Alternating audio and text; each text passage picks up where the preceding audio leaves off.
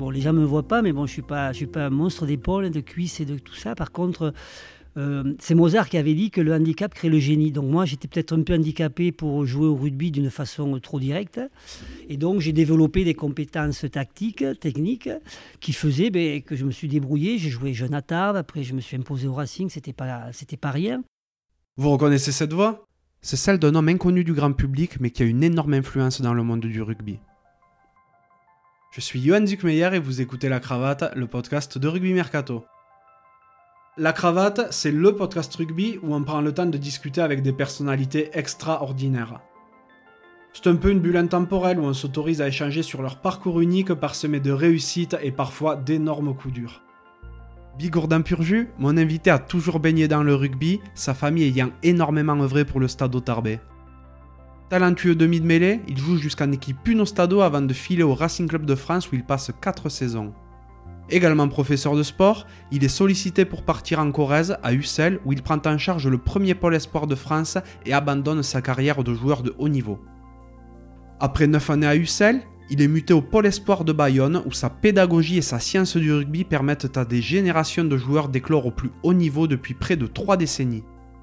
C'était pas forcément évident à deviner, mais j'ai eu le grand plaisir de rencontrer Pierre Pérez. Extrêmement humble et discret, Pierre est un véritable polisseur de diamants avec une philosophie de jeu qui lui est propre. D'Olivier Magne à Serge Betsen, en passant par Yann Lesgourg ou Arthur Ituria, il faudrait des heures pour citer tous les grands noms du rugby français qu'il a accompagné, tant sportivement qu'humainement depuis près de 40 ans. Je suis conscient de la chance que j'ai eue de rencontrer un tel personnage et je suis vraiment ravi de vous partager un témoignage aussi précieux. Si ce podcast vous plaît, n'hésitez pas à le noter 5 sur 5 sur Apple Podcast, à laisser un commentaire sympa et à le partager autour de vous. Ça fait super plaisir et ça aiderait vraiment la cravate à se faire reconnaître. Trêve de bavardage et place à la conversation.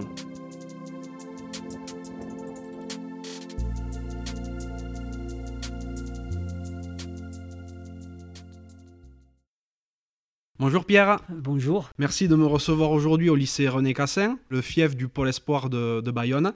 Merci aussi à Quentin Lespio de nous avoir mis en contact et, d'avoir lancé l'invitation au départ. D'ailleurs, Thibault Lassalle aussi m'a parlé de toi. Je suis vraiment ravi d'être ici. Et euh, tout d'abord, j'ai une question super importante que Quentin m'a demandé de te poser.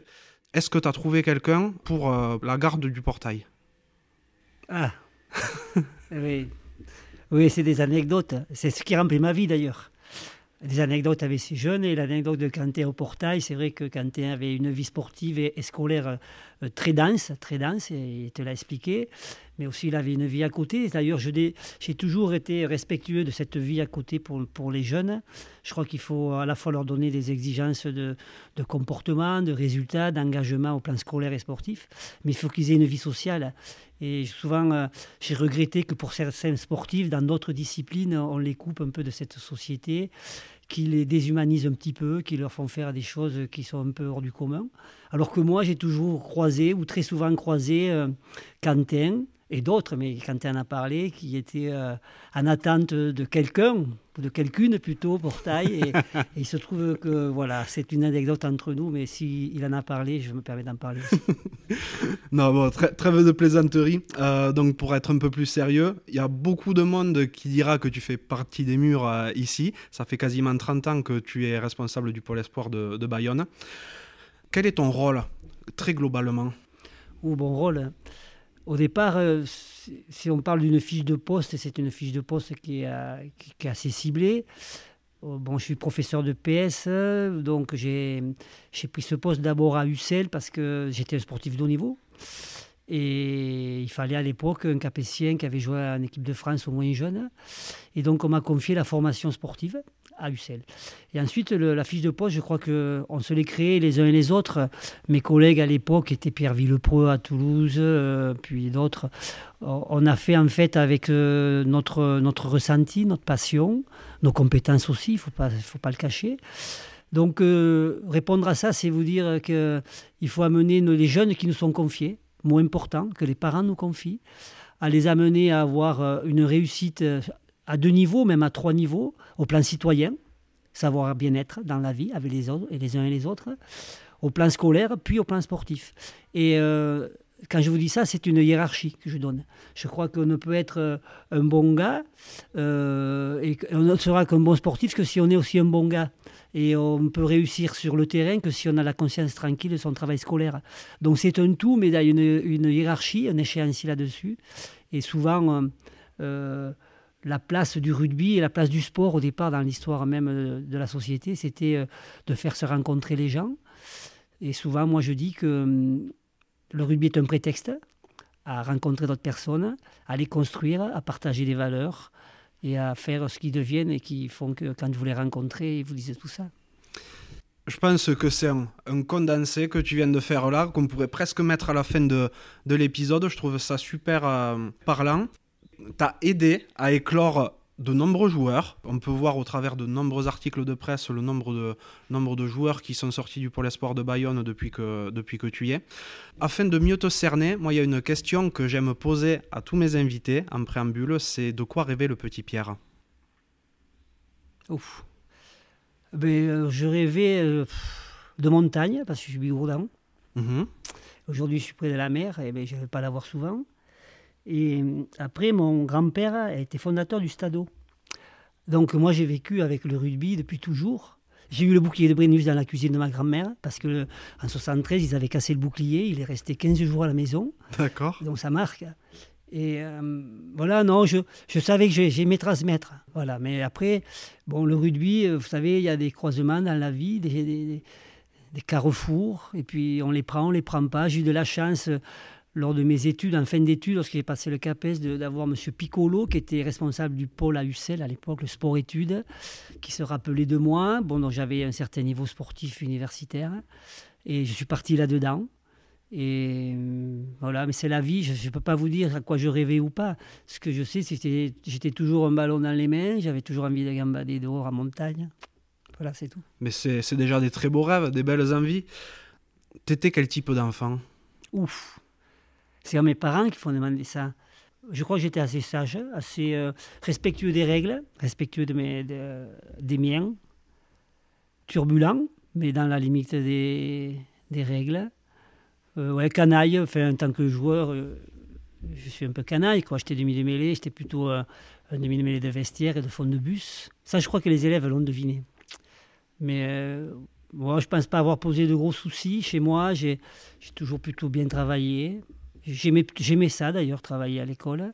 Je n'étais pas forcément très doué, mais hum, je m'honore de jamais avoir redoublé, d'avoir toujours eu mes, mes, examens euh, en temps voulu. Voilà, donc je ne pense pas avoir posé de, de, soucis particuliers. C'est vrai que donc ta famille est très liée au, Stade Oceste. De ton côté, tu y as joué également Ah oui, j'ai joué, oui, bien sûr.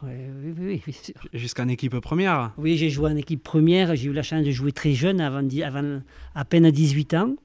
Euh, dans une équipe où il y avait des grands joueurs, comme euh, à l'époque Joël Pécune, qui était notre international.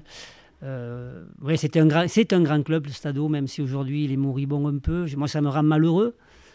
J'ai les archives du Stadeau à la maison, à Tarbes, puisque à l'époque, quand ils ont déménagé le club, ben, il n'y avait pas grand monde qui voulait tout ce tas de papier, puis c'est à la maison. Euh, donc moi j'ai toujours entendu parler de ça. Mon grand-père a été secrétaire, donc à Fondé. Mon père aussi a été secrétaire, entraîneur, a joué au Stadeau. Euh, ensuite il s'est occupé à, la Fédération française de rugby, donc ça a toujours été mon milieu. Euh, mon père a entraîné aussi Tarbes, les cadets Tarbes, qui avaient été champion de France il y a quelques années avec Papy Save et tout un tas de bons joueurs. Francis Brouzin, qui a été longtemps arrière. Et voilà, donc moi, c'est mon milieu, c'est mon, mon ADN à côté de, ma vie de famille, oui. Voilà. Après avoir joué en, première à Tarbes, tu euh, files à, du côté du sel, c'est ça? Non, non, non. Pas ça? Non donc j'ai joué à Tarbes très tôt, donc à 18 ans, puis euh, j'ai eu mon CAPES. Et lorsque j'ai eu mon CAPES, il, a fallu, il fallait partir à Paris. Donc j'ai été parrainé par le Stadeau pour aller au Racing Club de France, où j'ai joué 4 ans. Nous avons fait une montée, une descente, une montée. J'ai eu la chance de jouer avec Robert Paparambord, Jean-Pierre Rive, et puis avec euh, tous ces joueurs du showbiz qui sont arrivés, Blanc, Guillard, euh, toute la bande. Et ensuite, euh, j'ai reçu un coup de fil pour essayer de savoir si je voulais aller à Ussel en Corrèze, pour prendre le sport-études d'Ussel. Alors je ne vous cache pas, j'ai pris la carte de France pour savoir où, où c'était. Et euh, aujourd'hui, je ne regrette pas. Ma femme m'a dit, ben, c'est à moitié du chemin entre Tarbes et, Paris, donc on y va. Ma femme étant euh, du nord du département, de la Scazère, ben, on a dit, OK, ça nous rapproche de la famille. Et voilà, et c'est la plus belle décision de ma vie. Le pôle, le pôle Espoir du sel, en plus, c'est le, si je ne me trompe pas, c'est le premier à avoir été créé. C'est, oui, il avait été créé en même temps que le pôle de Paris, à la Canale. C'est sous l'égide de M. Euh, Pétavin, inspecteur général, qui était arbitre, qui a arbitré une finale d'ailleurs. Et en poste à Ussel, il y avait M. Piccolo, donc qui avait été euh, mon examinateur lors de l'oral du CAPES à Vichy et qui se souvenait de moi. À ce moment-là, tu abandonnes le rugby à très haut niveau? Oui, ça a été une demande du club du Sel qui m'a demandé bon, tu viens? on n'était pas beaucoup de candidats à avoir ce profil. Et m'a dit mais bon, il faudrait que tu joues. Donc euh, j'avais été contacté par Clermont, Brive, Tulle à l'époque. Et donc moi, je, comme je vous l'ai dit, je pense avoir été un, garçon, un jeune, euh, un jeune respectueux. J'ai dit ok, je viens et je me consacre à, à, Ussel. Euh, depuis ce jour-là, je ne lis plus midi olympique parce que j'avais quand même un peu, un peu de, de, remords, de, je sais pas bien, de voir mes copains qui continuaient. Pas qu'on parle pas de moi, mais que les copains continuaient. Et puis, euh, ça a été une vraie révélation professionnelle, familiale, même sportive. Puisqu'on parle de moi, je vais en parler. La dernière saison, je l'ai faite à 30 ans. J'étais capitaine entraîneur du CEL. On est monté en première division. À l'époque, c'était euh, évidemment pas le top 14, mais c'était énorme pour un village de, de 1000 habitants. Et c'était une des plus grandes expériences de ma vie euh, sportive. Et pour aller plus loin à l'issue de cette montée, donc j'avais à peine 30 ans, en cours de saison, en ayant arrêté, il y a le sabriviste qui m'a appelé. Et donc j'ai pris Brive en cours de saison, qui était au fond du classement de sa poule. Voilà, voilà mon parcours à peu près. Là, c'est en tant que joueur donc en tant, ah, qu'entraîneur. Oui, parce qu'en tant qu'entraîneur, et si je ne me trompe pas, pour le CAB, à ce moment-là, tu es le plus jeune entraîneur de France. Oui, tout à fait. À tout juste 30 ans Oui. Et c'est un record qui tient encore aujourd'hui. Ah, ça, je ne sais pas. Ah, il me semble que si. Je ne sais pas. Ce pas des choses qui me qui me qui m'importent. En tout cas, euh, je sais que ça, ça organise ma façon de, de ça m'a organisé la façon de vivre après, même par rapport à ce que je fais avec, ces, avec mes jeunes actuellement encore, c'est de faire confiance aux gens. C'est-à-dire de, de donner, de donner, et puis après, si ça va pas, on reprend. Alors, avec les jeunes, je le dis exactement comme ça, en leur disant, eh écoute, moi, je vais pas te dire, si tu fais ça, tu auras, je vais te donner pour que tu aies le goût des choses. Et après, tu ne, si tu ne remplis pas les missions qu'on te donne, si tu n'atteins pas les objectifs, si tu ne respectes pas les fondamentaux de notre, fonctionnement, et puis je te reprendrai. Et ça, je le tiens vraiment de, de cette époque à Brive où M. Gourdy, président Jean-Jacques Gourdy, qui a été important pour moi, euh, est venu à Trente-Berges. J'avais des joueurs qui étaient plus âgés que moi. Bien sûr. Riva, Laval, il y avait Fitzsimon, il y avait euh, Rodolphe Modin, plus jeune. Mais euh, j'avais des joueurs qui étaient plus âgés que moi et quelle confiance qu'ils m'avaient donnée. Alors, ils risquaient rien, hein, ils étaient derniers de poule, on ne pourrait pas aller plus bas. Mais il se trouve que, un peu par ma faute ou un peu grâce à moi, on s'est qualifié, on a perdu d'un point contre Toulouse à match aller-retour, à l'époque à huitième de finale. Et donc ça a lancé ma carrière euh, d'entraîneur que j'ai arrêté très vite, euh, peut-être qu'on y reviendra après. Dans le même temps, donc, tu t'occupes du pôle espoir du sel. Et euh, à ce moment-là, qu'est-ce qui t'anime le plus? Le fait d'entraîner, le fait de t'occuper du pôle espoir, le fait d'être joueur? Parce que à cette époque-là, tu cumules les trois casquettes en définitive. Je ne joue plus. À l'époque, je ne joue plus parce que je sais que, et ça fait partie de ma façon de vivre mon métier, je sais que je ne peux pas tout faire. Et puis, euh, autre chose qui a organisé ma vie, c'est Jean-Michel Aguirre, qui a 30 ans arrêté de jouer alors qu'il était encore l'un des meilleurs arrières de France. et il ne le sait pas d'ailleurs. Euh, bon, c'est un bigourdan. Mhm. Donc, euh, je sais que c'est une image qui m'avait marqué de dire, de penser qu'on arrête euh, alors qu'on est encore efficace et qu'on peut laisser la place à quelqu'un. Donc, moi, j'ai arrêté à 30 ans parce que on venait de monter avec UCL en première division et mon successeur au poste était un de mes élèves. Donc je lui ai laissé, enfin, je lui ai la place, c'est présomptueux, même si c'était moi qui faisais l'équipe. J'ai dit, ben, c'est à son tour, et donc moi j'ai arrêté. Et donc les événements ont fait que j'ai pris Brive, après, et les événements aussi ont fait qu'à six mois après, on m'a confié l'équipe de France moins de 18 ans. Donc euh, j'avais trois casquettes, plus celle de joueur, mais j'avais entraîné donc le sport-études à UCL, le CAB et l'équipe de France moins de 18 ans. C'est drôle parce que la, la manière que, que tu as eu de laisser ta place à ce, jeune, entre guillemets, c'est ce qui retransparaît des quelques échanges qu'on a eu jusqu'à maintenant et des échanges que j'ai eus avec les, joueurs qui m'ont parlé de toi. C'est-à-dire que euh, tu veux absolument pas avoir la lumière sur toi. C'est un, trait de, personnalité, mais on est quand même dans un milieu qui aujourd'hui est de plus en plus médiatisé, médiatique. Comment tu fais, toi, pour arriver encore à, à détonner au travers de tout ça? Alors, Aujourd'hui, je ne détonne pas puisqu'on se rencontre. Donc, euh, parce, qu'on a, des, filiations sportives par le stadeau, hein, ça je te l'ai dit, hein. euh, puis, euh, puis par les élèves. je ne pense pas détonner, je pense que la lumière aujourd'hui, elle est trop crue, elle est trop, elle est trop brûlante. Ça, je l'ai toujours, je l'ai toujours deviné. ça va être mon, mon caractère, un peu montagnard, un peu terrien. Et, je trouve que c'est trop artificiel. C'est tellement bien de. La, vraie passion, je crois que c'est celle-là. Mais je, suis dit, je, euh, j'amène les gosses, euh, certains, hein, dans la lumière, mais ceux qui n'y vont pas, euh, je les vois autant que ceux qui y ont été. Ils me téléphonent, je suis de leur mariage ou d'autres choses comme ça, autant que les autres. La réussite n'est pas la lumière. La réussite, c'est d'être équilibré, d'être joyeux, d'être en bonne santé par les temps qui courent. Voilà, c'est pas la lumière. C'est quand même une un défaut de notre société aujourd'hui, tout cela. Et, le, sport, en particulier, euh, c'est un peu dénaturé. D'ailleurs, moi, je revendique le fait qu'on ne devrait plus appeler sport euh, les gens qui font de l'activité physique pour eux et ces sportifs qui prennent des 100 et des 1000, ce que je ne leur reproche pas. Je ne leur reproche pas.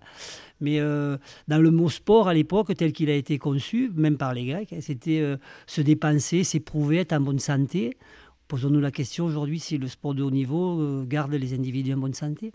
En tout cas, moi, c'est toujours, et si on parle de la formation au pôle, j'espère, c'est toujours ce qui est un, des, axes profonds de mon intervention.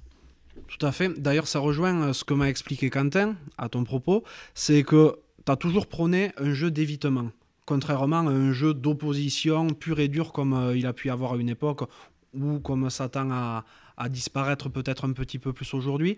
Ça, te vient d'où cet amour du jeu à proprement parler? Alors, euh, euh, ça, j'y réfléchi. D'abord à ce que je suis physiquement. Mhm. Bon, les gens ne me voient pas, mais bon, je ne suis, pas, je suis pas un monstre d'épaule, de cuisses et de tout ça. Par contre, euh, c'est Mozart qui avait dit que le handicap crée le génie. Donc moi, j'étais peut-être un peu handicapé pour jouer au rugby d'une façon trop directe. Et donc, j'ai développé des compétences tactiques, techniques, qui faisaient ben, que je me suis débrouillé. J'ai joué jeune à Tarbes, après je me suis imposé au Racing, c'était pas, c'était pas rien. Et donc, euh, moi, j'ai construit un rugby, euh, pour moi, qui était un rugby où il fallait que je mette en valeur les autres par mes qualités donc, de, de choix décisionnel et par mes gestes techniques. Et hum, je l'ai aussi euh, transféré dans ma, dans, mes, dans ma façon d'apprendre, de, faire apprendre le jeu aux joueurs. Et la première des choses, c'est de comprendre comment, ça fonctionne.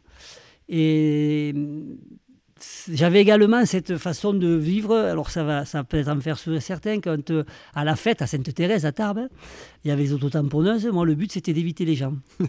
Voilà, et je, suis persuadé, par contre, et là je reviens à l'ADN, à, la logique interne du jeu, à la logique interne du jeu, là on parle avec euh, des termes professionnels, c'est que le rugby c'est un sport d'évitement.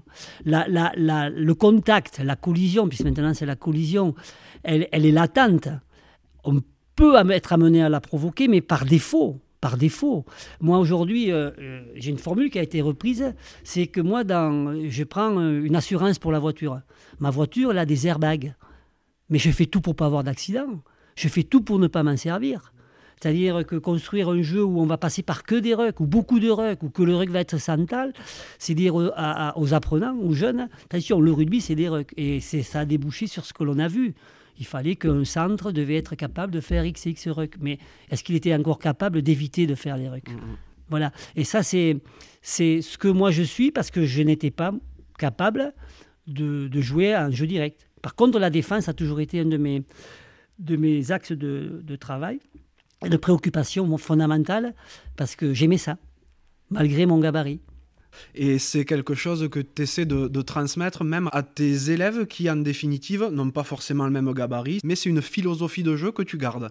C'est une philosophie et, et je vois le, comme tu à Archipetti, je vais t'en dire un peu plus. Un jour, j'ai rêvé, il y a très longtemps, hein, à, à UCL, je débutais dans mon métier, que euh, c'est pas très bien pour mon épouse, hein, que je rêve pas elle, mais euh, que le premier, il y avait une faute, le premier arrivé se mettait à gauche, le second à l'honneur, le troisième pilier, et ainsi de suite, et le dernier se mettait à l'arrière. C'est-à-dire que j'avais construit des joueurs qui, étaient, qui, avaient, qui, avaient toutes les compétences, même les compétences au poste. Donc c'est une totale utopie, totale utopie.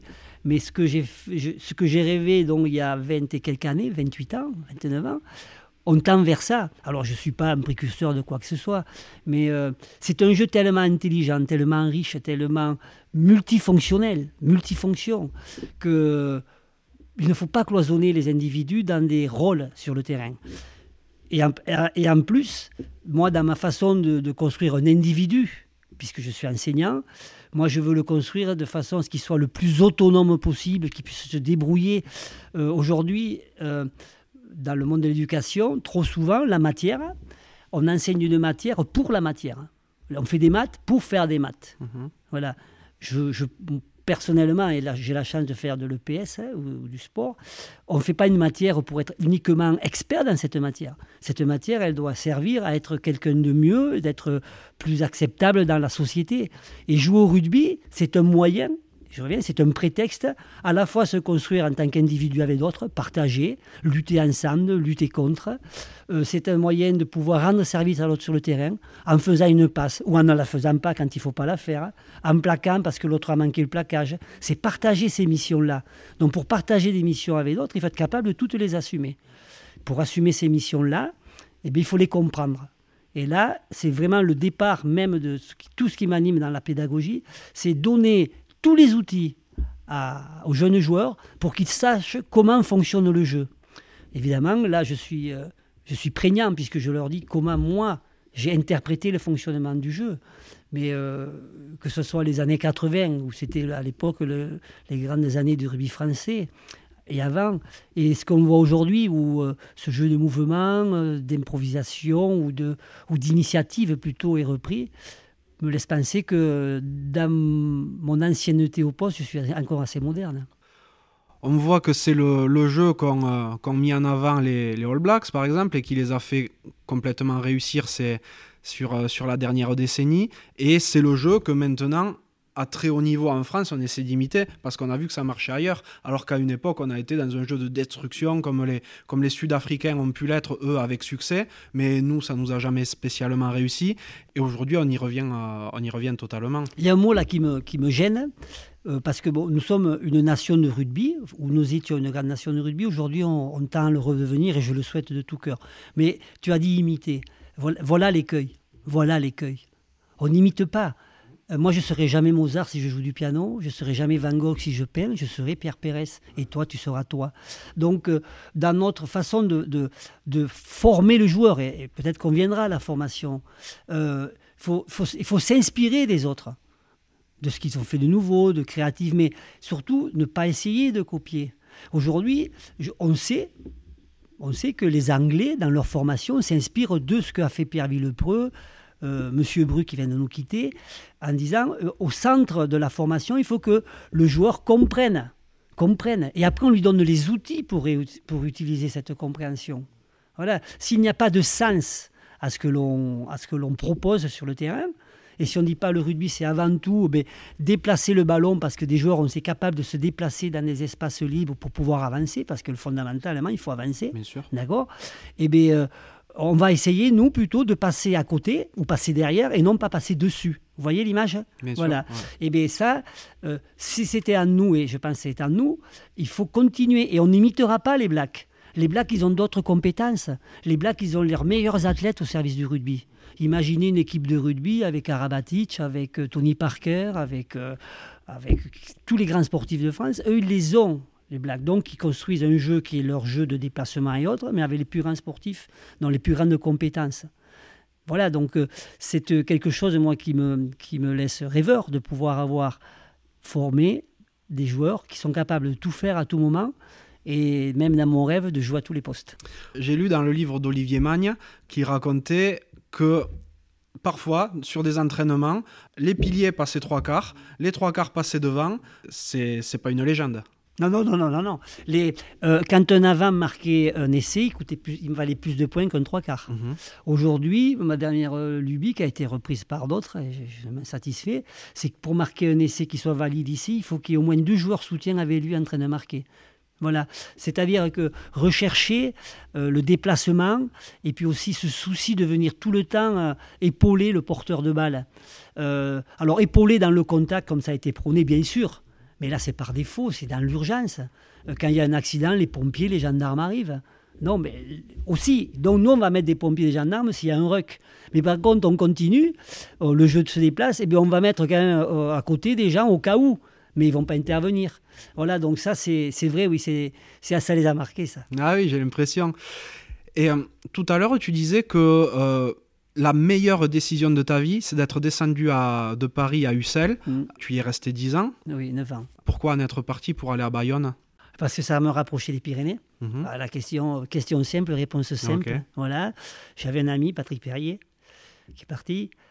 Et voilà, et c'est comme ça. C'est la vie, hein, c'est la vie, c'est la vie. Ouais. Et euh, bon, aujourd'hui, ça fait 20 28 ans que tu es à ouais, 28 ans que tu à Bayonne. Est-ce que tu vois des, différences en termes euh, d'éducation par rapport aux jeunes d'il y, a, bientôt 40 ans et les jeunes d'aujourd'hui, niveau rugby? Oui, il y a des différences, oui. Aujourd'hui, les jeunes, euh, les jeunes que, je- que nous avons, je dis globalement, dans le monde du rugby, ici, je ne connais pas les jeunes qui sont sur Paris de la banlieue, qui, sont, qui ont des caractéristiques différentes. Euh, on a des jeunes qui sont bien, quoi, qui sont de bonne mentalité. Il y a aussi des familles qui sont assez posées, qui ne pensent pas que leur enfant c'est le meilleur joueur de France, qui vont pas à droite à gauche pour, euh, pour le vendre, entre guillemets. Euh, je trouve qu'on on évolue dans un milieu sain. Et ça, c'est une permanence. C'est une permanence. Physiquement, ils ont un peu évolué, puisqu'aujourd'hui, euh, le jeune est beaucoup plus sédentaire qu'à l'époque. Euh, Sébastien Viars, euh, puisque je l'ai à Ussel, vous vous en rappelez, c'était un athlète hors norme comme Olivier. Euh, ou Serge Betsen, c'est des gosses qui sont élevés à, courir, à sauter, à faire du ski. Aujourd'hui, souvent, les gosses, ils s'occupent à la PlayStation, ou, voilà. Et ça, ça compte. Ça compte dans leur développement de base. Mais après, il y a des joueurs d'une extrême qualité. Euh, mais, et mentalement, ce sont des bons garçons. Moi, enfin, nous, c'est une structure élitiste. Donc, on a des filtres, pour, des filtres scolaires qui, là même, témoignent d'un certain niveau intellectuel, mais général, pas uniquement euh, niveau intellectuel scolaire. Donc, c'est des gosses qui sont plutôt assez équilibrés et qui ont la tête sur les épaules. Et puis, c'est vrai que s'ils n'étaient pas trop équilibrés, qu'ils n'avaient pas la tête sur les épaules, quand ils rentrent, au bout d'une semaine ou deux, c'est vite carré, parce, casé, parce qu'il y a un héritage. Enfin, j'entretiens ce qu'on j'appelle l'héritage de- des comportements, l'héritage des savoir-être, euh, l'héritage de la philosophie du pôle. Et donc, euh, même si des fois ça débouche sur des, des, petits problèmes entre ados, hein, ils ne sont, pas, ils sont, pas, ils sont pas tendres entre eux, hein, euh, mais celui qui est pas trop, euh, qui est un peu orgueilleux, qui se prend un peu au sérieux, euh, bon, il est vite remis à sa place et puis ça roule normalement, quoi. tu as une philosophie que tu aimes entretenir. Est-ce que tu tu t'inspires de ce que tu as pu voir ailleurs, de d'autres d'autres pays, peut-être d'autres d'autres cultures dans ta manière de faire? C'est présomptueux, non. La seule chose que j'ai faite, euh, c'est que lorsque j'ai pris Ussel, donc euh, j'étais jeune, j'ai pris Ussel à, à 27 ans, hein, Ouais, c'est très jeune. 27, 26 ans. J'ai fait ma première année. Je me rappelle mon premier entraînement. Et mon premier match, c'était contre Béziers. Il y avait Raoul Barrière hein, qui entraînait Béziers. Et j'ai préparé les j'ai préparé l'entraînement et les matchs comme je préparais à Tarbes. Donc tu es arbitre, tu sais comment ça se prépare. Et là, quelqu'un m'a dit, mais Pierre, c'est pas ça. hein. Et, et effectivement, c'était pas ça du tout. Depuis, euh, euh, ben, ça a organisé tout, ce que j'ai fait dorénavant. C'est-à-dire euh, être- que, que cette compréhension du jeu, que les élèves, les joueurs soient, soient responsables de ce qu'ils vont faire, que ce soit une chance de jouer. Et donc, euh, je ne me suis pas inspiré de, quiconque. Par contre, à la fin de l'année, j'ai été voir euh, Pierre Villepreux, Jean-Michel Aguirre et Mitou Fourcade, qui étaient des entraîneurs euh, qui étaient dans, que je devinais qui étaient, dans, qui étaient proches de ma sensibilité et que je n'avais pas connu puisque j'avais- ils ne m'avaient pas entraîné. Et j'ai eu la chance qu'ils me répondent, mais Pierre, on va venir voir ce que tu fais, ça nous intéresse. Ouais. Voilà. Et donc j'ai compris. D'accord. Et euh, vous avez échangé sur tout ça ta manière de faire? Pour moi, à l'époque, pas assez. C'est des gens qui étaient très pris par leur club, par la fédération, enfin, tout un tas de choses. Mais j'ai bien compris que, enfin, j'ai bien compris, puisqu'on en a parlé, que ça leur correspondait, les situations, euh, la, la réflexion au centre de l'entraînement, le- l'autonomie déjà du jeune, qu'il faut qu'il comprenne, qu'il n'est pas là pour réciter des formes. Voilà, ça m'a ça, ça m'a toujours organisé dans ma, dans ma façon de, euh, d'appréhender les apprentissages pour les, pour les jeunes, hormis cette première année où j'ai tâtonné, où j'ai donc copié, et on y revient, j'ai imité ce que j'avais connu et qui ne correspond pas du tout à la formation d'un joueur, mais du tout, du tout, du tout. Ce que tu décris là, ça me fait penser à un terme qu'on entend beaucoup en ce moment et qui est à la mode euh, dans le rugby, c'est l'intelligence situationnelle. Oui. C'est drôle parce que jusqu'à il y a peut-être euh, un an, on n'entendait quasiment pas ce, terme. Mais ce que tu décris, en fait, c'est exactement ça. Que les joueurs sa- sachent s'adapter à leur environnement, en définitive. Pas que ce soit des, singes savants. Exactement.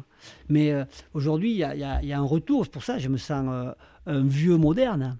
Parce que, oui, en plus, il se trouve c'est un des aspects aussi très, très gratifiants pour moi, c'est que j'ai beaucoup d'anciens élèves qui sont devenus entraîneurs. Euh, il y en a un ici, c'est Cédric Laborde, qui a été entraîneur équipe de France à 7 Ouais. à, à Rio, qui est aujourd'hui en charge de moins de 18. Mais il y en a plein, il y a Cibré qui entraîne, enfin, je vais en oublier, donc je ne veux pas en citer, parce que je vais en oublier. Euh, et, il véhicule, euh, vous savez, oh, oh, la pédagogie, c'est l'art d'enseigner ce que l'on est. Mais après, lorsqu'on enseigne, qu'on transmet, on, trans- on transmet comme on a reçu, plus, ou, moins. Et donc, euh, je sais que euh, ce fil-là, même s'il est ténu de temps en temps, euh, ben, il continue à courir au travers des, autres, des enfants. De ton côté, qu'est-ce que tu préfères?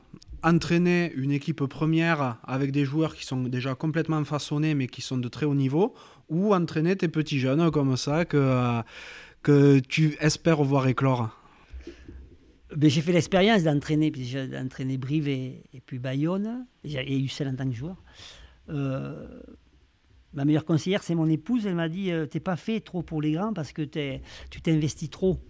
Et c'est vrai que c'est compliqué, il y a des enjeux différents. Donc j'ai fait le choix de plus entraîner. Euh, J'avais des propositions très très intéressantes à tous les points de vue. Et donc j'ai écouté. Je m'en réjouis. Je pense que j'étais pas fait pour ça d'abord parce que ma famille est très importante.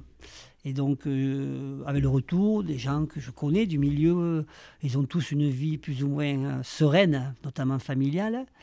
Et bon, ça, j'ai eu la chance de pouvoir le garder, de l'entretenir.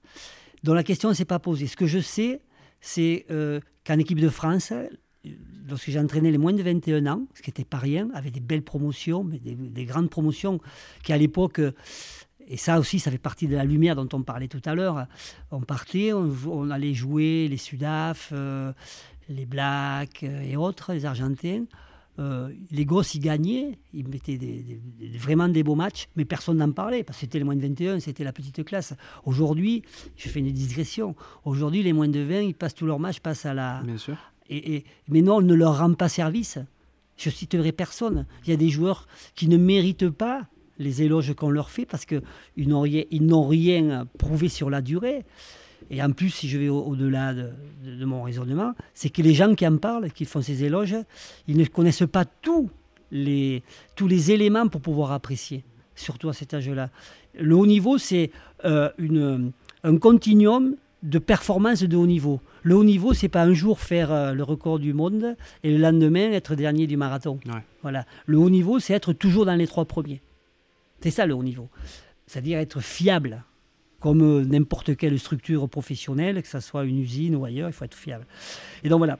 Donc, euh, quand euh, j'ai eu les moins de 21 ans, j'avais la chance d'avoir Pierre Villepreux comme DTN, qui, qui savait comment je travaillais, puisque c'est lui qui m'avait choisi, avec Michel Arpaillange, tous les deux. Il m'a dit, euh, vous faites ce que vous voulez. Et vous, vous faites des trucs pour les pour l'équipe première. Eh bien, eux se régalaient, ils partageaient ce bonheur avec leurs copains et avec nous. Et donc, euh, entraîner des joueurs de bon niveau avec cette philosophie, je l'ai eu fait. nous avons eu euh, de très bons résultats. Je crois que, je ne sais même pas, je ne suis pas sûr, je crois que sur cinq euh, tournois, on l'a gagné trois fois, dont deux grands chelems, ou quatre fois, dont trois grands Enfin, je ne sais pas trop. C'est pas moi qui dois le dire, mais c'est relatif tout ça. Mais en tout cas, oui, j'ai pu l'éprouver. Mais ensuite, je n'ai pas souhaité continuer dans le milieu professionnel avec des grands parce que j'ai écouté mon épouse et je pense que j'étais pas fait pour ça. D'accord. Tu l'as mentionné, tu as entraîné Bayonne aussi en première Oui. D'accord. Combien de temps? J'ai entraîné Bayonne, euh, aussi une histoire qui va me rendre malheureux, parce que hum, j'ai entraîné avec Patrick Perrier, mon ami qui est mort. Et, et c'était bien, quoi. Et, ça s'est pas mal passé. On descend d'un point. Et lui, il, en est malade. Quoi. Je me rappelle aller le voir à l'hôpital. Il avait le cœur qui tapait fort. C'est pas ce qu'il a emporté. Il est parti plus tard. J'ai dit mais, putain, mais on va pas se rendre malade pour ton club. Donc euh, si ça te rend malade, moi j'arrête. Donc oui, j'ai entraîné Bayonne. La même année, euh, Serge Blanco m'avait demandé si je voulais venir à Biarritz. J'étais très honoré de tout ça. Mais euh, rapidement, j'ai, rapidement, à, travers de ce que je viens de vous conter, ça ne me correspondait pas. Quoi. Moi, je veux rentrer à, la maison, croiser mon ami avec qui j'entraîne, euh, joyeux, serein et pas, pas, pas dans cet état-là. Ceci d'autant plus que moi, je vivais ce que j'aimais au quotidien dans mon métier. Quoi. voilà, moi, j'ai construit des joueurs où j'entraînais, j'aime pas ce mot avec eux, des joueurs euh, tous les jours. Mon métier, qui n'est pas un métier, c'est une passion, fait que ben, je peux faire euh, du rugby tout le temps avec eux. Et le rugby qui est un moyen pour les, pour les former. On entend souvent que la, que la formation française est, est mauvaise, baisse beaucoup. Là, depuis quelques années, ça a tendance à changer un petit peu, vu que ben, avec la réussite des moins de 20 euh, des, des trois dernières années, Toujours dans le livre d'Olivier Magne, j'ai lu que ça te plaisait pas forcément d'entendre parler de tout ça, surtout venant de personnes qui connaissent pas forcément la formation en elle-même. Alors là, on, aborde un sujet qui est un peu plus, tendu. Euh, par expérience, dans longue, euh, bon, je peux m'auto-proclamer avec d'autres, hein, bien entendu, comme étant des experts une forme d'expertise dans la formation. La formation d'un joueur, elle est très complexe. Vous allez prendre un joueur euh, qui, à 15, 16, 17 ans, est le meilleur joueur de France, et puis, euh, et puis petit à petit, va s'étioler. Pourquoi? Alors il y a des indicateurs, bon, on les devine. Et puis à côté, il y a des joueurs. Alors aujourd'hui, l'exemple type, c'est Olivon, qui n'était pas du tout repéré. Euh, il y a des images de lui, de ce garçon. Voilà, donc la formation, euh, pour en parler, je crois qu'il faut, avoir été confronté à elle et rester très très humble et très modeste. Moi aujourd'hui, quand je vois que Olivier a 80 et quelques sélections, Serge Bessin autant, enfin euh, Ituria et tout ça, euh, quand ils sont là, oui, on se dit, attends, oui, il y a quelque chose. Mais euh, pourquoi? Qu'est-ce qui fait que ça réussit ou que ça réussit pas? Donc il y a des carrefours, il y a des rencontres, il y a des clubs, il y a des entraîneurs pros. il y a tout un tas de choses qui fait qu'on réussit. Alors dans, dans, dans, la formation telle qu'elle a été critiquée ou qu'elle a été remise en question, oui, je reproche aux gens qui ont parlé de formation de ne pas savoir comment ça fonctionnait d'avoir cru qu'ils savaient euh, former les joueurs parce qu'ils avaient entraîné deux ans, trois ans ou cinq ans ou dix ans des, des crabos ou des cadets. Non, c'est pas ça.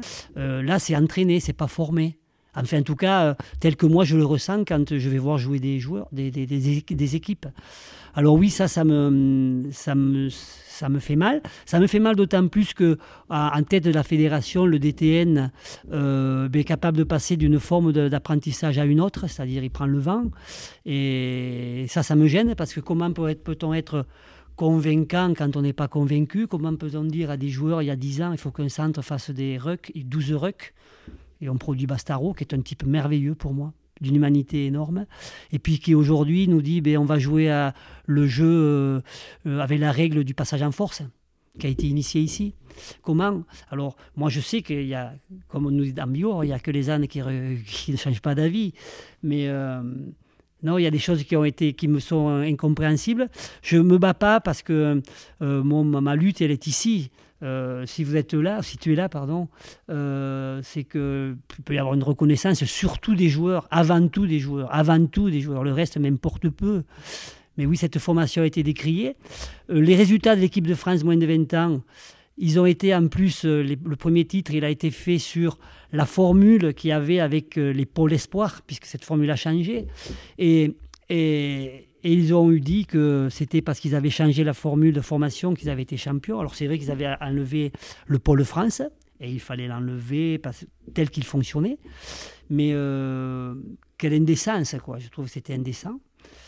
Euh, sur ce sujet, je vais être prolixe, mais moi je, dis pas que, je ne dis pas, nous ne disons pas certains que ce que l'on faisait avant avec les pôles espoirs, 10 structures, euh, c'était la panacée, que c'était très bien. Non, ça pouvait mieux fonctionner. Ici, même si je crois que c'est une structure qui fonctionne bien, mais c'est pas à moi forcément de le dire, mais ça pouvait fonctionner mieux. Et on aurait pu mettre en place un responsable, un vrai responsable de la formation de la jeune élite française, et non pas un cadre de la fédération je ne lui en veux pas, il se reconnaîtra s'il écoute, qui avait entre autres la tâche de, coordonner les pôles. Entre autres, non. Si on dit que la formation en pôle espoir, c'est au centre du dispositif, eh bien on met les moyens, et un moyen humain. Alors, euh, c'est pas moi qui décide, mais je sais qu'à l'époque, les présidents, euh, ils n'étaient pas contre. Ils voulaient juste que leurs jeunes fonctionnent mieux et que les résultats soient meilleurs. Voilà, donc, ouais, c'est un sujet qui pourrait nous amener à des, à, des, à, des réflexions un peu... Pas du tout, j'ai pas d'animosité.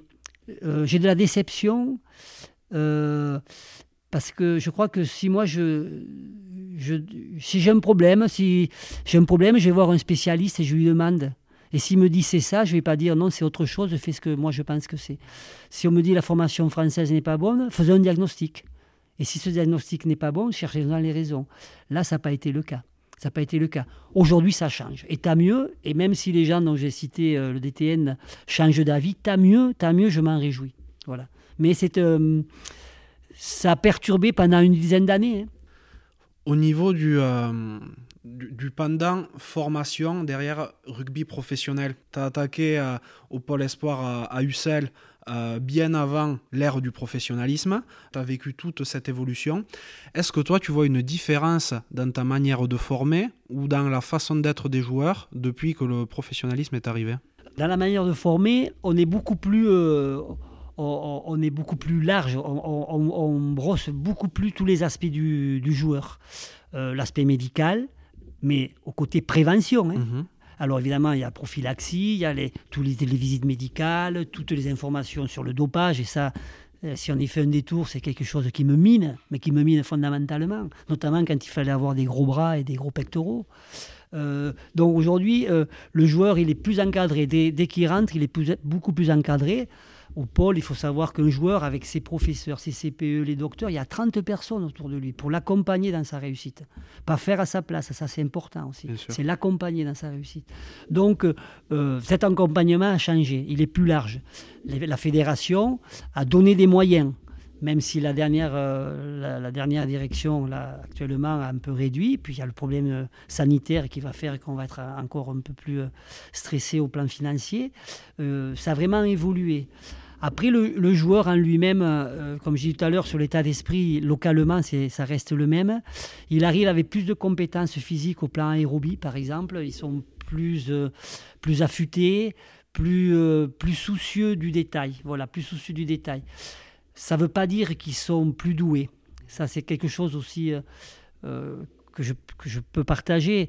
Je, je, me souviens, j'ai dans les yeux quasiment des images de tous mes joueurs la première fois que je les ai vus, quasiment. Euh, à Ussel, à Mauriac dans Cantal, à l'hippodrome des Fleurs, je voyais Bidabé traverser le terrain tout le temps.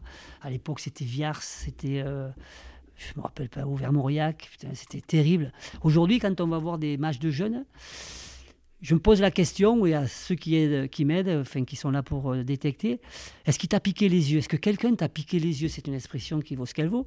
Mais est-ce que tu quelqu'un qui a traversé le terrain aujourd'hui? Aujourd'hui, non. Beaucoup moins.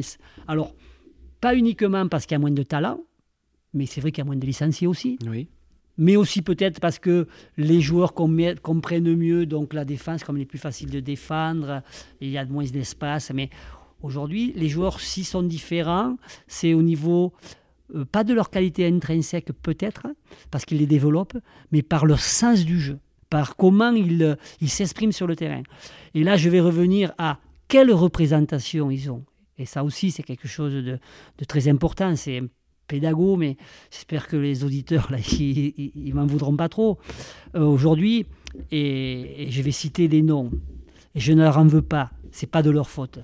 Moi, je préfère que euh, l'image du joueur de rugby type pour une famille, ce soit Dan Carter ou Michalak ou euh, Raphaël Ibanez, et non pas, et j'ai rien contre Chabal puisque je l'ai eu en équipe de France, on lui a filé la première sélection, ou Bastaro, que je connais peu, mais qui est pour moi un modèle d'homme, puisque moi, les larmes qu'il a lorsqu'il joue les matchs, c'est pas des larmes de crocodile, donc c'est un mec qui a du cœur.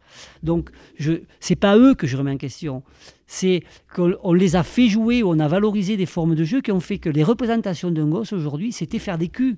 Et ça se pose encore les questions. Et ah, il a fait un cul. Et combien de fois on entend où le cadage des bords et, et, la chistée?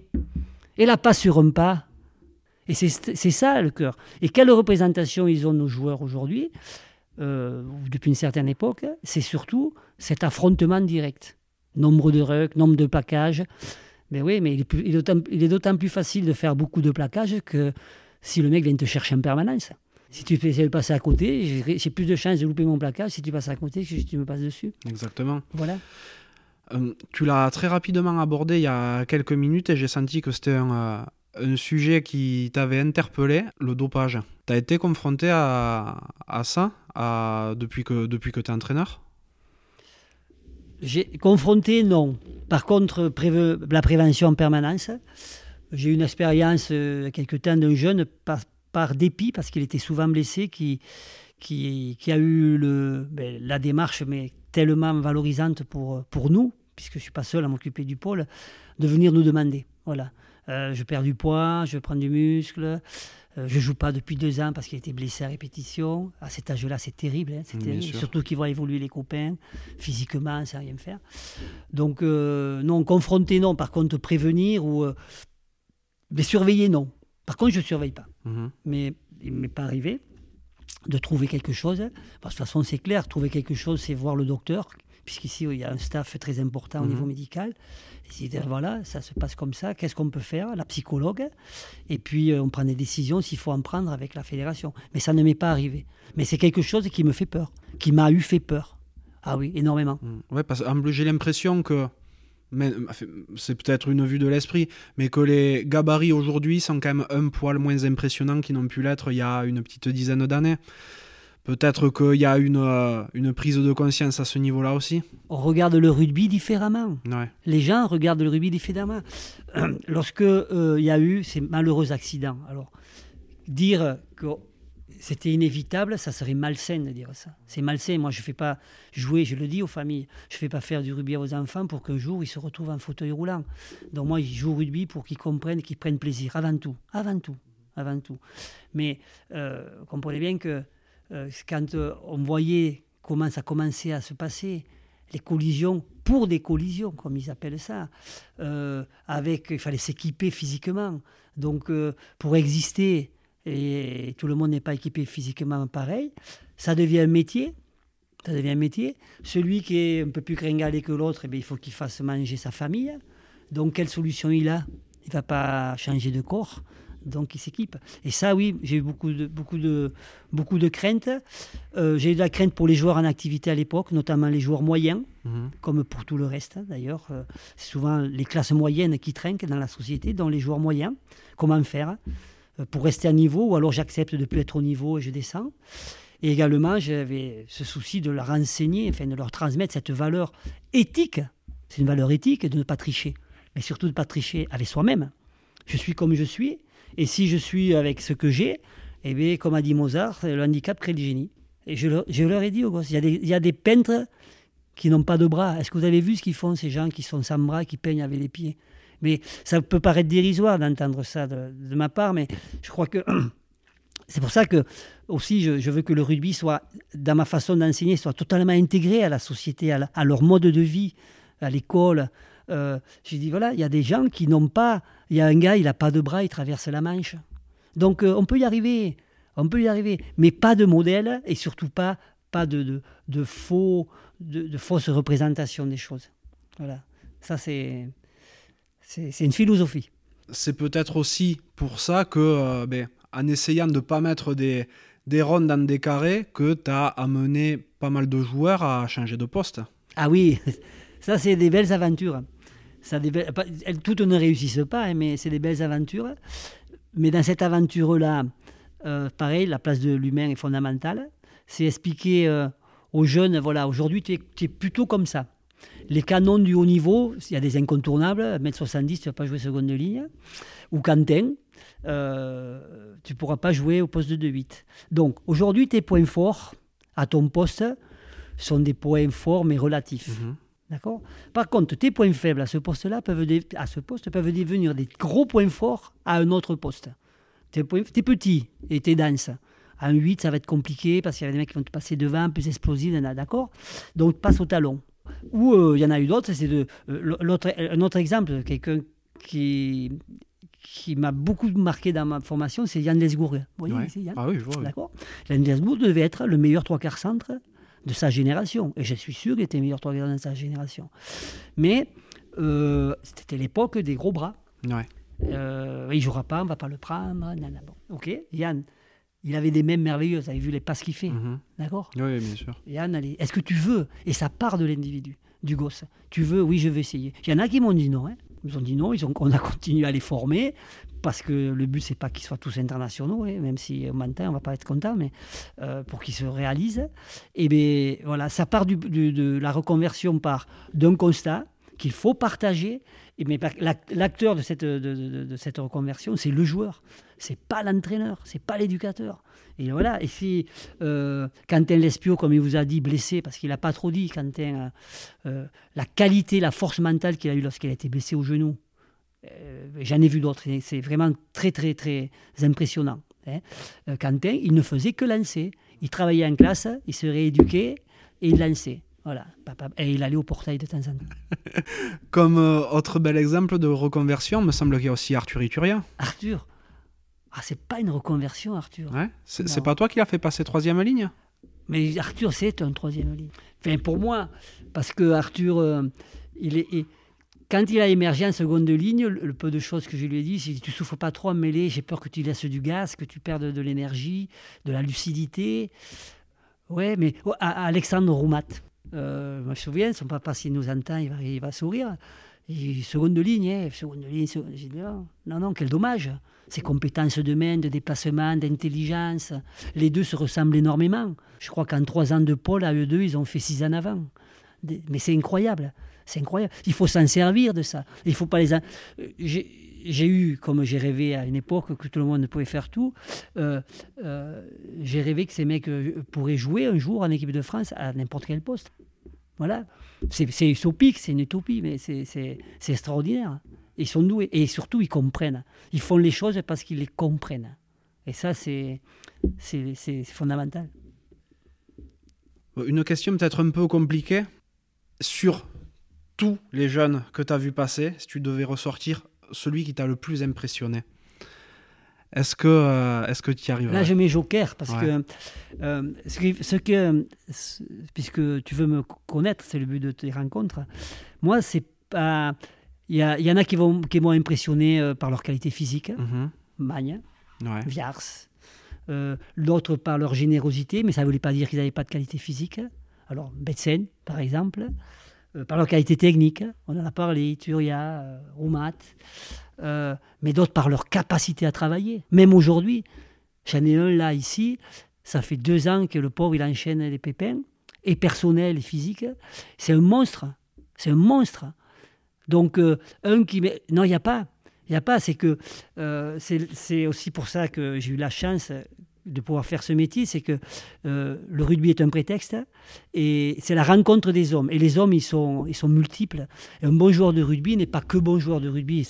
Puisque tu fais des entretiens avec eux, tu t'en rends bien compte. Alors, il y a tous les caractères, les commodes, les pas commodes. Mais en tout cas, il y a, il y a un socle commun, c'est euh, être bien au sens large du terme. Quoi. Ne pas se croire plus que l'on est, partager, te rencontrer. Voilà, donc non, je ne répondrai pas à cette question. J'ai eu, euh, j'ai, encore, hein, il me reste quelques- un an, euh, de merveilleux joueurs, mais de merveilleux élèves, euh, de merveilleux amis. Il y en a qui sont mes amis. hein. Il y a des élèves qui sont mes amis. Et ça, c'est énorme. Ça, c'est, ça n'a pas de prix. Mm, Ça je prix. comprends. Tu, tu me parles avec une passion immense de rugby depuis tout à l'heure. Mais qu'est-ce que tu aimes faire à côté du rugby? Alors, je, euh, je, je me permets de te reprendre. Je te parle de rugby, je te parle des hommes et du rugby. Oui, c'est vrai. Voilà. C'est vrai. Ça, euh, ça c'est de base. Et même aujourd'hui, petite digression, après je te parlerai de la montagne, euh, je- des filles et du rugby. J'ai Ah oui. découvert depuis deux ans. Et je sais que j'ai pas traîné les pieds, mais j'avais peur un peu, même à mon âge, j'ai encore un peu peur de choses que je connais pas, c'est la, la définition même de la peur.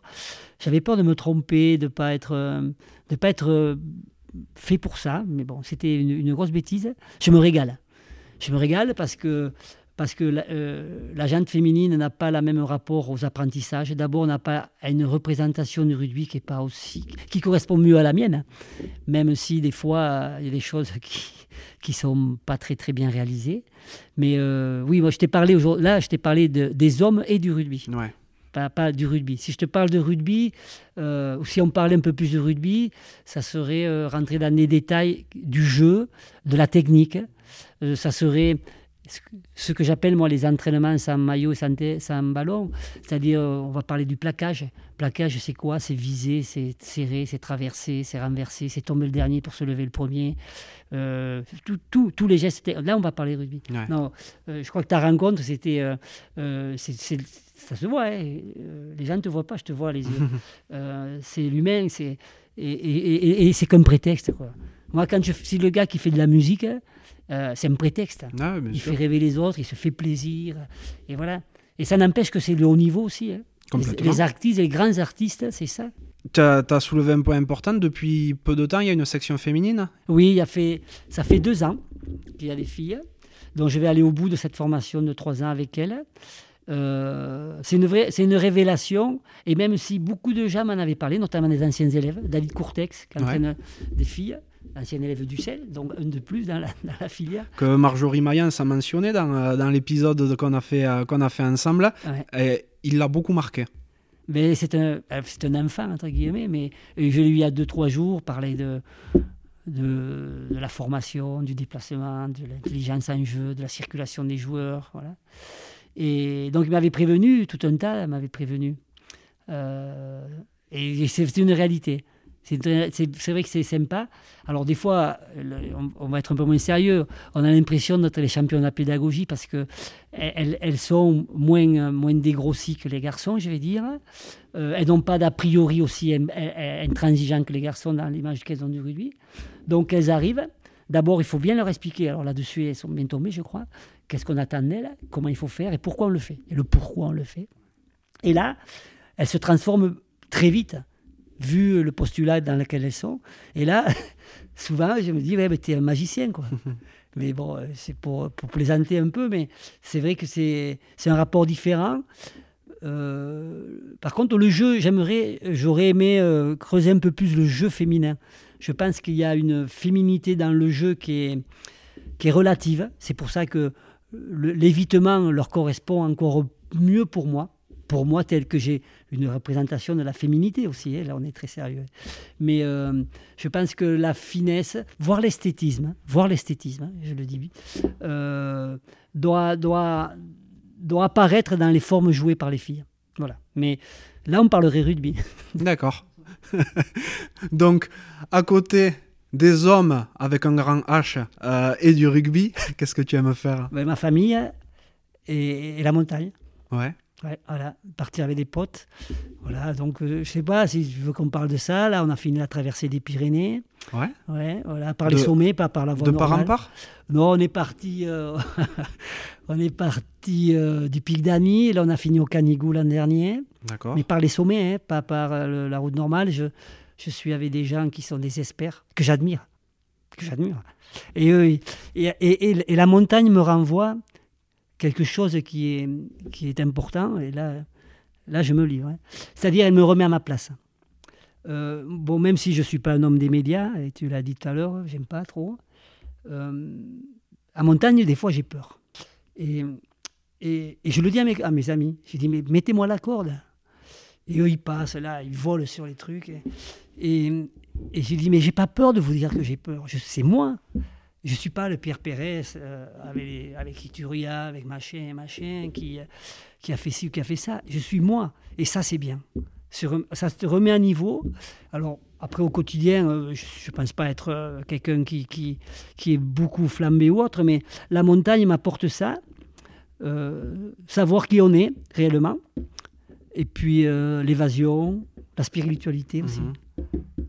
C'est chez moi. Et euh, ton temps libre, tu le passes principalement en montagne? Aujourd'hui, mon temps libre, euh, c'est la montagne et l'Andalousie. D'accord. Voilà. Ok, ah ben, pour le coup, euh, bah, ça fait quoi qu'il y a des montagnes quand même en Andalousie. Ah, je veux bien, oui, la Sierra Nevada, le sommet, le Moulassien, qui est le plus haut de la, de la péninsule. Hein. C'est plus haut que les Pyrénées. Ah, hein. Oui, tout à fait. C'est prévu de faire le tour de la Sierra Nevada. Si tu pouvais reparler au petit Pierre, ah, il y a quelques années, qu'est-ce que tu lui dirais? Voilà, c'est une question que tu poses à tout le monde, ça Ouais. Bah, c'est pas trop mal. Hmm. Voilà. Et c'est pas fini, j'espère. C'est tout le mal que je te souhaite. Non, je. Je sais pas. Non, j'ai, bah, j'étais heureux dans ma vie de professionnelle. J'ai pas de métier, quoi. Moi, j'ai pas de métier. Voilà. Répondre à la question. Euh, euh, aujourd'hui, j'ai, j'ai pas eu de métier, j'ai pas de contraintes.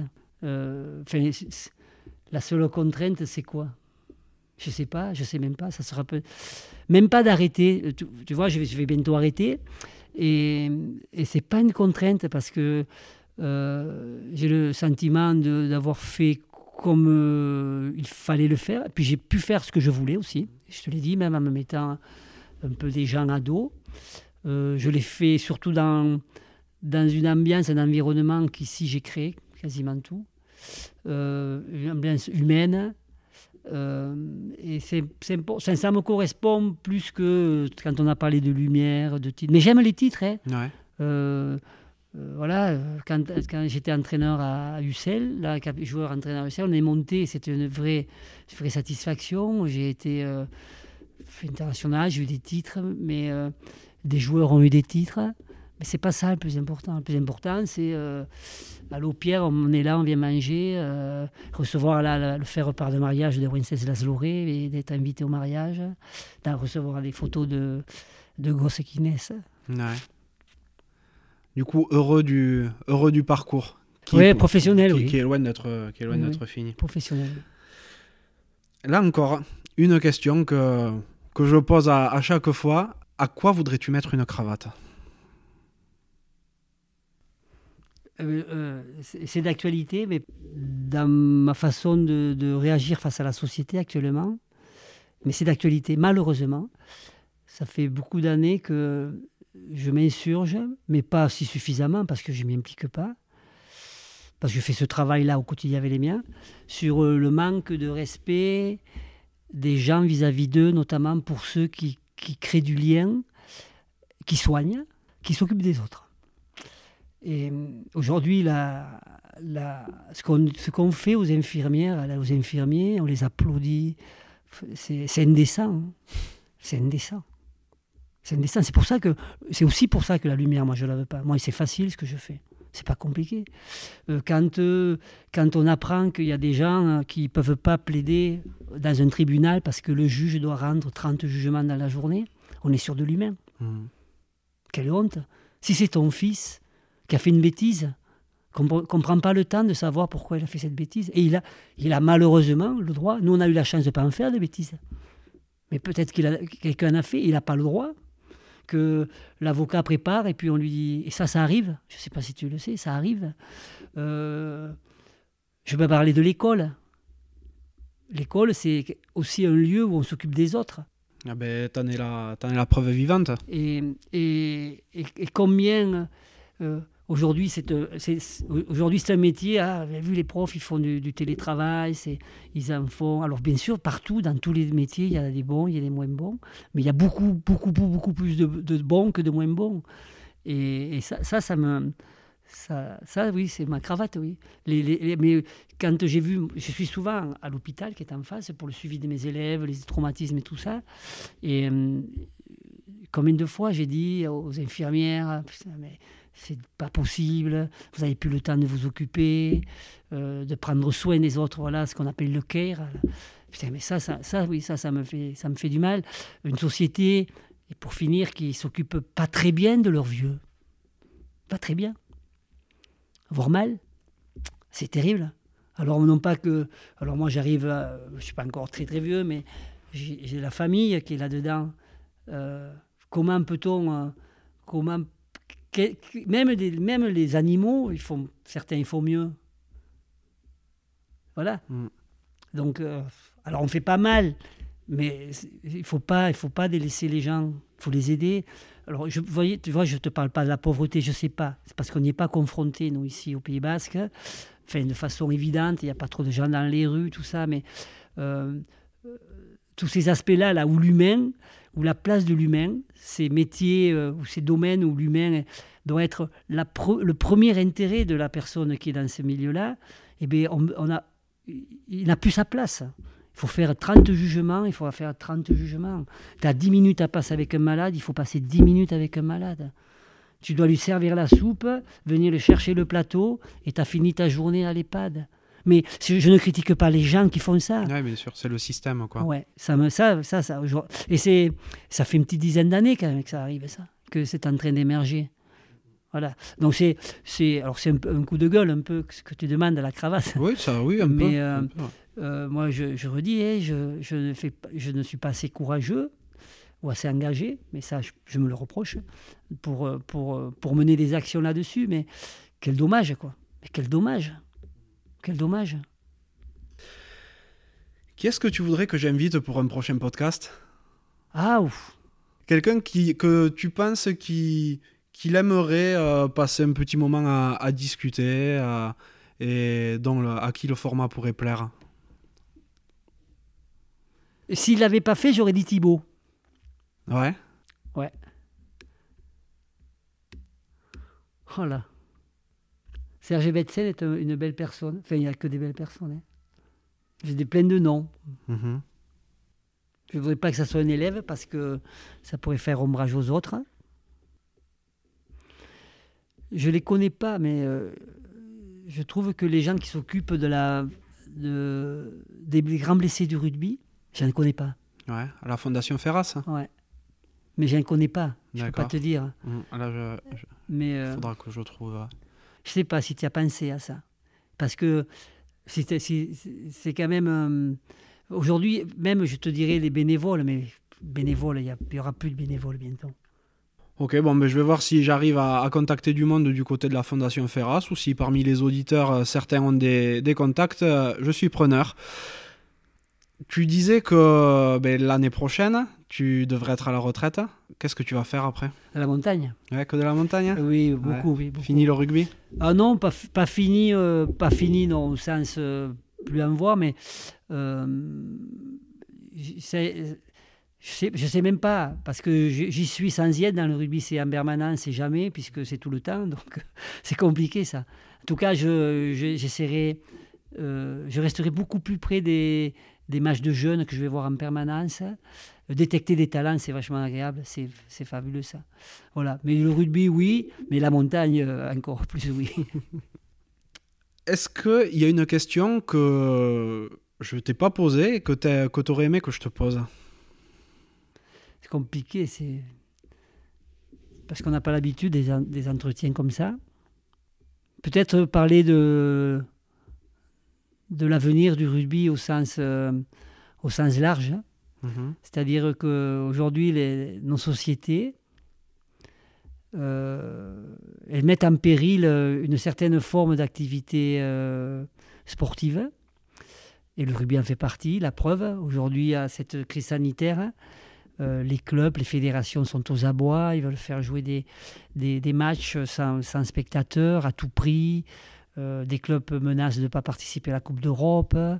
Putain, mais où est, où, est, où, est le, où est le jeu? Où est le jeu? Donc, euh, euh, c'est une question sociétale aussi. Pourquoi, pourquoi, pourquoi, pourquoi cette dérive? Alors, ça fait vivre des gens, ça fait travailler des industries, ça fait vendre des maillots, mais et, et- et les fondements même de l'activité où elle est là. Alors, pareil, on va, encore penser, on va dire, un pédago, il pense à quoi. Mais quel, quel, sera le rugby? Pour qui sera le rugby de demain? Qui aura accès? Est-ce qu'il faudra payer pour voir tous les matchs? Est-ce qu'il n'y en a pas trop d'ailleurs de matchs actuellement? Quelle forme? Euh, Avec qui? Y aura-t-il un championnat du monde des clubs? Avec des avions qui se traverseront la Terre pour aller euh, remplir des stades? Enfin, voilà, il y, a, aussi ces questions-là. Enfin, je ne sais pas si, euh, puisque je pense qu'on a fini l'entretien, euh, si moi l'humain est au, cœur même de ce que je de mes préoccupations. Dans l'humain, évidemment, il y a la place aujourd'hui d'actualité de, de, tout ce qui a trait à la terre, à la préservation des équilibres. Mais euh, c'est vrai que c'est quand même pas évident de, de, faire déplacer des 100 et des 1000 kilomètres à des joueurs comme au rugby à 7 et tout ça. Est-ce qu'il ne faudra pas se poser la question de, plus tard d'autres formes de compétition? Voilà, donc euh, voilà, peut-être c'est une question sur l'avenir euh, en termes d'organisation, peut-être même en termes de joueurs. Il faudrait se poser la question. Quand moi je rêvais euh, de joueurs qui pouvaient jouer à tous les postes, est-ce qu'un jour mon rêve ne sera pas réalité? Est-ce qu'un jour il ne faudra pas agrandir le terrain parce que les joueurs courent tous plus vite et plus longtemps et qu'il n'y aura plus assez de place? Euh, voilà, peut-être qu'on aurait pu en parler. Ouais. J'ai quelques idées là-dessus. Ok. Pierre, je te remercie vraiment d'avoir pris de ton temps. Je sais que c'est à contre-emploi pour toi. Tu es quelqu'un de très réservé qui habituellement ne répond pas à ce genre de sollicitations. Donc ça me touche d'autant plus que tu as accepté mon, euh, mon invitation, celle de Quentin. J'ai pour ma part pris un pied terrible à discuter avec toi. Je te souhaite une excellente continuation. Merci. Et puis j'espère que ça plaira, ce qu'on a dit, et puis que ça, ouvrira des, réflexions, des échanges. Et il faut que le rugby reste un plaisir, un plaisir partagé par le plus grand nombre. C'est ça qui est le plus important. Merci d'être encore là et d'avoir écouté cet épisode jusqu'au bout. J'espère sincèrement qu'il vous a plu. Si tel est le cas, ce serait super sympa de le noter 5 sur 5 sur Apple Podcast et de le partager autour de vous. Ça m'aiderait à encore plus le faire reconnaître et à convaincre de nouvelles personnes à jouer le jeu de la cravate. Si vous laissez un commentaire, sachez que je les lis tous. Pour me contacter, vous pourrez me retrouver sur LinkedIn ou Instagram en recherchant Johan Zuckmeyer. Vous pouvez aussi facilement trouver Rugby Mercato sur Facebook et Instagram. D'ailleurs, que vous soyez joueur, entraîneur ou que vous représentiez un club, n'hésitez pas à vous inscrire gratuitement sur rugbymercato.net, le site de recrutement rugby. A bientôt pour un nouvel épisode de la cravate.